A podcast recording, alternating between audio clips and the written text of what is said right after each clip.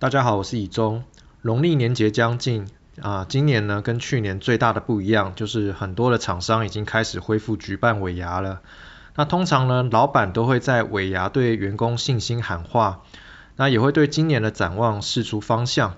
那厂商对于二零二三年是乐观呢，还是悲观呢？那就进入这周的 DJ 有事吗？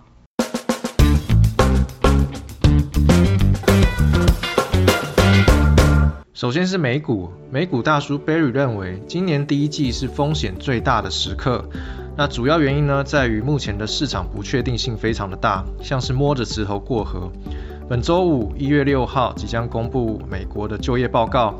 那假设薪资的增长率居高不下，再搭配物价若开始收敛下滑，那代表实质的购买力提升，加上劳动市场紧缩的情况没有明显的缓解。可能会激起联准会更加鹰派的立场。同时，第一季更为关键的是，一月下旬将陆续公布美国大型企业的财报。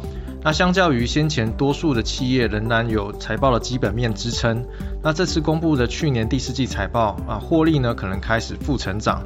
由于市场目前普遍预期今年整体企业获利仍然有个位数的增长空间，那这样的观点是否会逐渐脱钩，会是观察的重点。相较于去年股市下跌呢，主要是反映联准会的升息，但是呢还没有开始完全反映基本面的弱化。那今年的企业获利情况是否符合预期，将会是一个大挑战。那短期呢，一月是利率决策会议的空窗期，市场处于不确定性当中。那市场的买盘呢会比较偏淡，建议保守以对。那在台股方面，下周的重头戏就是台积电的法说会。那这绝对呢是台股封关前最重要的一场法说会。那主线记者认为呢，市场会关注以下几个面向，那分别是半导体景气以及前景的看法，以及客户需求以及稼动率的预估，是否下修未来几年营收的年复合成长率，也就是十五到二十 percent 的年复合成长率，还有资本支出是否调整，以及三纳米进展以及客户采用的情况，以及对于海外产能的布局的未来规划，还有毛利率呢是否会因此而受到影响等等。短期来看呢，由于七纳米的稼动率下滑，预期今年第一季淡季，市场预估台积电的营收将会下滑十五 percent。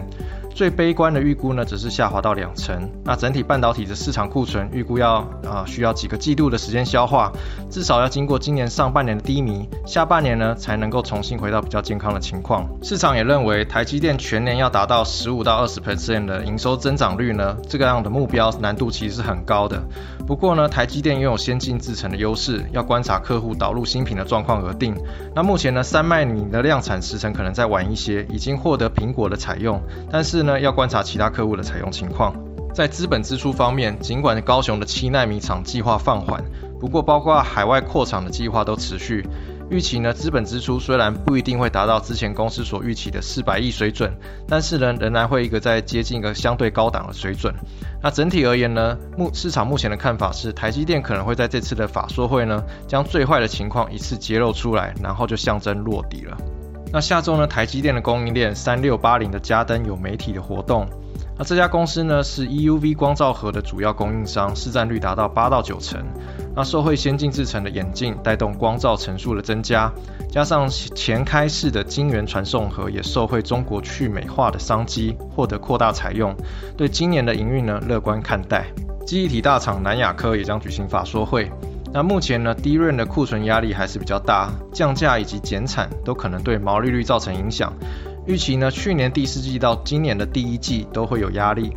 那消费性市场的需求也尚未回温，去年第四季可能会转亏，第一季呢也是保守看待。下周还有台硕世宝的法说会。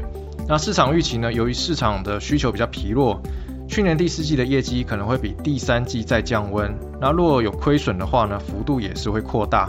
至于今年的营运表现呢，多数的法人也都不看好，认为最多呢可能是持平去年，或是是叫去年再降温一些。下周还有多家的大型代工厂尾牙，包括红海、和硕、广达、人保以及金宝。那由于不论是笔电、手机或者是消费性电子，都还是持续受到通膨的影响，需求较为疲弱，加上库存去化还未完成，所以呢普遍看淡第一季的表现。那预期呢？库存去化方面，最乐观的预期呢，至少要延续到今年上半年才会告一段落。下周八二一零的秦城也要举行尾牙，那这是公司成立第四十年的尾牙。去年呢，公司营收有望突破百亿元的里程碑。那社会伺服器需求增温，并且呢，嘉义新厂呢，来自北美大客户的专案贡献度也会明显的提升。所以呢，今年的营收呢，有望挑战双位数成长幅度。最后呢，根据 XQ 全球赢家帮大家挑出近期比较强势的族群。那首先呢，是碟升反弹的驱动 IC。那大尺寸的电视呢？先前修正已经经过了一整年了。那在去年的十一、十二月，面板价格出现止跌之后，客户端呢有急单的拉货需求。那市场也期待十二月的营收有些支撑力道。不过呢，一月的农历年节还是会稍微疲软一些。那业者大多都认为，这样的需求能否有延续性，仍要持续观察。整体来看，驱动 IC 这个族群呢，已经修正比较久一段时间喽。那也是呃 IC 设计当中的首波修正的族群，那市场也会重新检视这个族群今年的获利状态。不过看起来呢，还是有年减的压力。那短期来看呢，可以观察大尺寸占比比较高的三零三四的联咏以及四九六一的天域。另一个热门族群呢是半导体的设计 IP。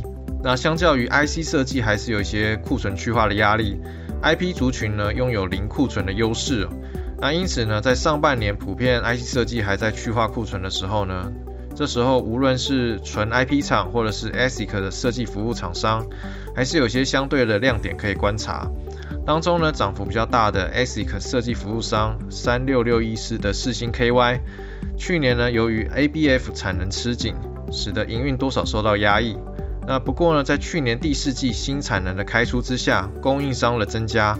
产能呢，从十一月起获得明显的改善，那市场也看好十二月的营收可以期待。那以今年来看呢，NRE 也就是一次性的工程费用的贡献，那由于呢客户从七纳米转到五以及六纳米的制程，让 NRE 的金额持续的提升，所以今年的营运表现呢有望再攀高峰。那同样是做先进制程的生意的，还有三四四三的创意。也值得留意。好啦，那这周的讯息盘点呢，希望对大家有帮助。那祝大家尾牙的时候抽到大奖。那我们就下周见啦，拜拜。